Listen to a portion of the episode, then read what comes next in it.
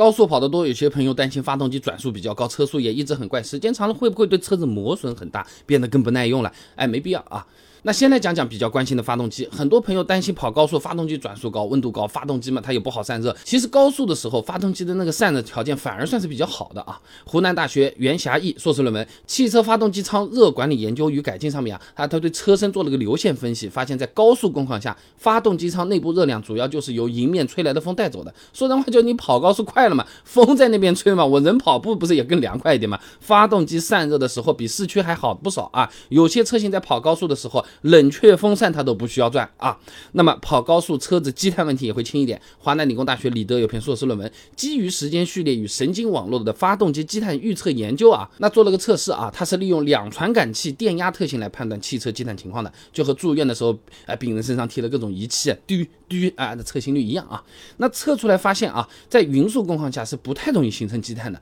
也就是说高速上稳定行驶，发动机转速波动不大，积碳也就不会产生太多。哎，你匀速切换到其他工况，比如说市区里面开车走走停停，经常加减速，甚至堵在那边原地烧油的时候，积碳就容易增多。所以平常都在市区用车的朋友，的确可以考虑用一些清洁型的燃油宝啊。那简单总结呢，就是经常跑高速，发动机不仅散热比较轻松，积碳也不容易增多，算是比较好的工况环境了啊。那么除了发动机外，经常跑高速，车身上其他部件的磨损其实也会小一点的，比如说轮胎啊。华南理工大学的徐文斌硕士论文，基于有有限原方法的轮胎磨损特性研究上面啊，他这么说的：哎，我做实验，一个轮胎呢磨损啊，发现呢轮胎在制动工况下磨损率最大，哎，加速工况次之，匀速工况最小。经常在市区用车的话，过红绿灯啊、加速啊、减速啊，这情况还是比较常见，对吧？高速上面的话，红绿灯没的啊，匀速工况也会大很多。那相对来说呢，这轮胎的磨损呢也会更小一些啊。还有和轮胎一起在底盘工作的部件，比如减震器，你跑高速时候的那些损耗啊，哎，也会更小一些啊。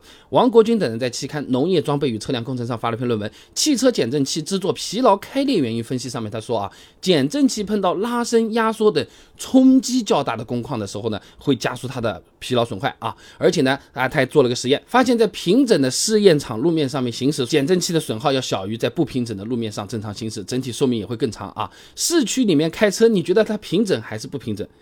井盖。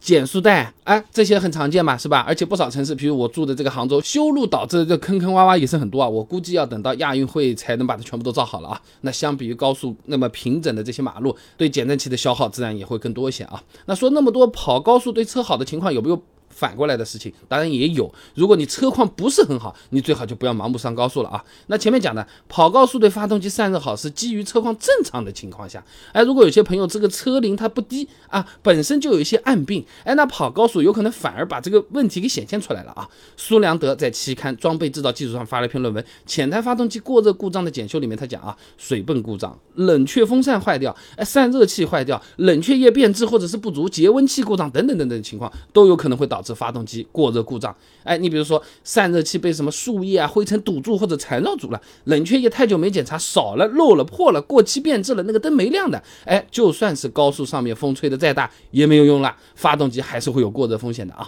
那还有一些老车呢，轮胎刹车系统平常没怎么认真的去定期维护，不做检查直接往上开啊，那有可能就不是对车子好不好的问题了，是对我们自己安不安全的事情了啊。以前我们视频讲过的啊，轮胎到了六年，不管你开的里程有多少。你哪怕不开放着，考虑到橡胶自身的老化，一般都是建议要换的啊。还有刹车油一样呢，含水量过高啊，会在刹车的时候产生气阻，导致这个刹车失灵、自动迟滞等等现象。平时市区开开，你刹车多一点少点，其实你觉得都差不多的，不就再踩重一点，对不对？但一上高速，往死里踩到底了，还是没刹住，或者说轮胎爆胎的话，那这个车子可以再买，人不能重来啊。那这种时候跑高速就要注意了啊。所以说，经常要跑的话，哎，额外注意车子的情况，按照规范保养好挺重要，不要心疼钱啊，一定都是比医疗费便宜的啊。总的来说呢，在大部分情况下，跑高速对车子啊还是比较好的，不仅发动机的工况更合适，轮胎、避震等等底盘部件的消耗也会更小。但如果你这个车子比较老，本身有些暗病，你还平时不管它的，